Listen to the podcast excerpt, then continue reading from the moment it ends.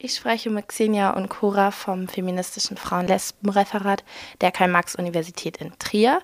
Ihr organisiert das Ladyfest in Trier im August 2010. Und meine erste Frage ist, könnt ihr einmal erläutern, was man unter dem Begriff Ladyfest sich vorstellen kann?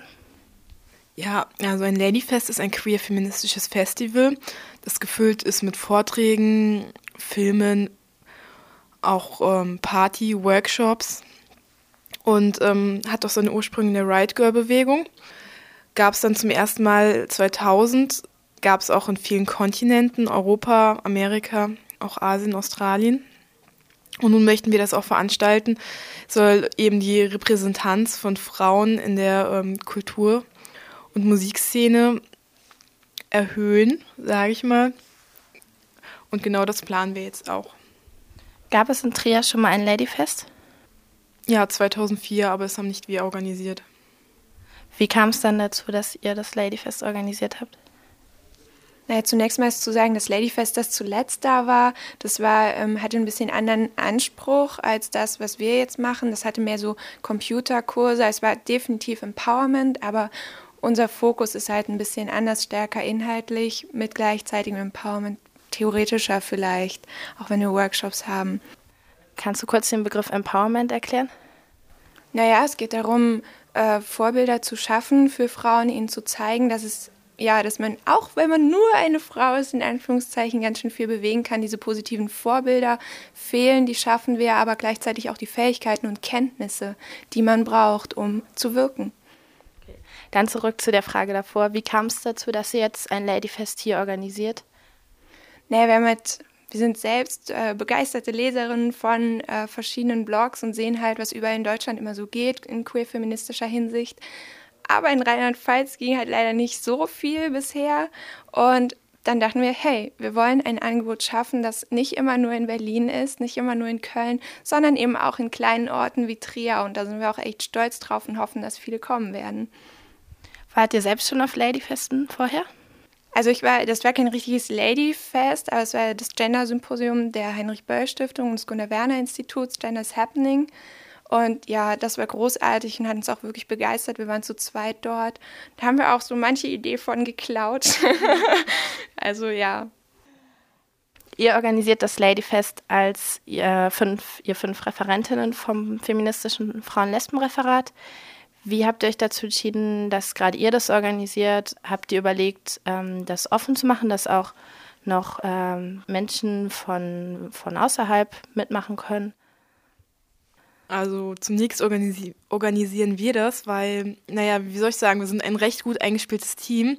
Daher hat es auch gut gepasst. Wir haben es äh, zu den Vorträgen, die wir sowieso im Semester organisieren, dachten wir uns, wir können ja auch noch ein Ladyfest quasi nebenbei machen. Ja, und ähm, das Problem ist darin, wenn man das offen organisiert, wir sind auch Stupa finanziert, sind also ähm, an die Hochschulstrukturen gebunden und konnten somit nicht vorher veröffentlichen, wir veranstalten ein Ladyfest. Zudem ist es unser, unser erstes Ladyfest gewesen, so dass wir erstmal versucht haben, das gemeinsam zu machen. Aber das heißt nicht, dass wir das in Zukunft, falls beim Ladyfest 2011, was es hoffentlich geben wird, ähm, das nicht ändern werden. Naja, und generell gilt natürlich schon, wenn Vorschläge da sind, immer her damit. Wenn irgendwelche Frauen Workshops anbieten wollen, immer her damit. Mailt sie uns, das ist überhaupt kein Problem, das nehmen wir super gerne auf. Außerdem haben wir auch was aufgenommen. Also ich wurde jetzt von einem Freund angesprochen, der ähm, einen Stencil-Workshop anbieten möchte. Und wir haben uns auch gedacht, ja, yeah, klingt super, nehmen wir auf. Also von daher. Wie lief denn die Organisation ab? Könnt ihr dazu ein bisschen erzählen, was ähm, ja, wie war das zeitlich und wo waren vielleicht auch Schwierigkeiten, die ihr hattet? Naja, zunächst mal ähm, war vielleicht die größte Schwierigkeit, dass wir es uns nicht zugetraut haben. Wir haben gesagt, oh mein Gott, das ist so groß. Und am Anfang hieß der Forumspost bei uns noch Utopie Ladyfest. Ähm, und wir haben immer mehr Ideen gesammelt und auf einmal wurde es real. Und äh, irgendwann kamen die ersten Fördergelder und dann war der Antrag durch in der verfassten Studierendenschaft und jetzt sind die Plakate da und das Design steht und dann wird es alles immer realer. Ich glaube, an Ideen hat es uns eigentlich nicht gemangelt. Eher darum, ja, schaffen wir das? Ist es nicht eine Nummer zu groß für uns? Das war eher so ein Problem, aber doch, wir schaffen das. Also man muss auch sagen, ähm, dass das Ganze ist eben immer mehr gewachsen. Die Idee kam, glaube ich, im Dezember und ja, jetzt ist Juni, es rückt näher und die Planung erst kam es dazu, dass wir uns gedacht haben, ja, wir brauchen Vorträge, was machen wir alles inhaltlich und es ist immer so weiter gewachsen. Dann haben wir uns organisiert und für, äh, haben wir uns versucht, haben wir versucht, Förderinnen zu finden, eine Location und so weiter. Also wie gesagt, es ist immer weiter gewachsen. Du hast gerade das Programm schon angesprochen. Was fangen wir mal mit dem mehr theoretischen an? Was erwartet uns die, die kommen denn an Workshops, an Vorträgen? Vielleicht greife ich einen Workshop raus, welchen selber auch schon mal gemacht hat. Ist der von Popfeminismus von Sandra Ehlen und Thorsten Nagel. Da werden Musikvideos analysiert, aktuelle Musikvideos zum Beispiel von Lady Gaga. Da wird untersucht, okay, wie wird Geschlecht dort konstruiert und was heißt es jetzt eigentlich aus frauenpolitischer Sicht auch, was dort geschieht.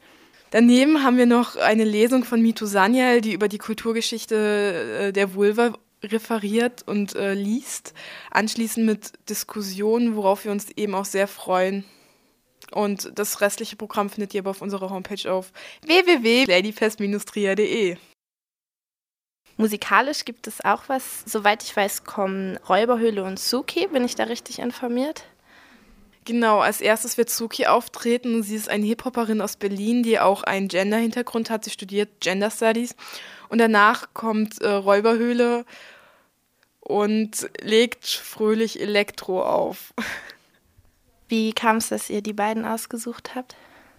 Ich würde mal sagen, aus persönlicher Vorliebe. Ich schätze beide Künstlerinnen sehr und höre beide Künstlerinnen auch gerne. Und fand, dass auch eben beide thematisch sehr gut passen. Also Räuberhöhle singt eben auch ähm, zum Empowerment der Frau, wie dass sie besingt, dass eben auch Frauen nicht nur Sängerinnen sein sollen, sondern auch mal ähm, Drumsticks schwingen sollten. Und Suki genauso, die jetzt einen Track rausgebracht hat, der zum Beispiel Pro Homo heißt. Daneben ist es bei Suki noch ganz passend, da sie noch einen Vortrag zum Thema Homophobie in der Hip-Hop-Szene gibt am Samstag. Dann noch eine Frage zum Abschluss. An wen richtet sich das Ladyfest? Wer ist willkommen beim Ladyfest? Alle Gender. Also egal ob Mann, Frau, dazwischen nicht zugeordnet, alle eben. Okay, ich danke euch für das Interview. Wir sehen uns dann vom 13. bis zum 15. August in Trier beim Ladyfest. Dankeschön. Yeah, Ladyfest Trier.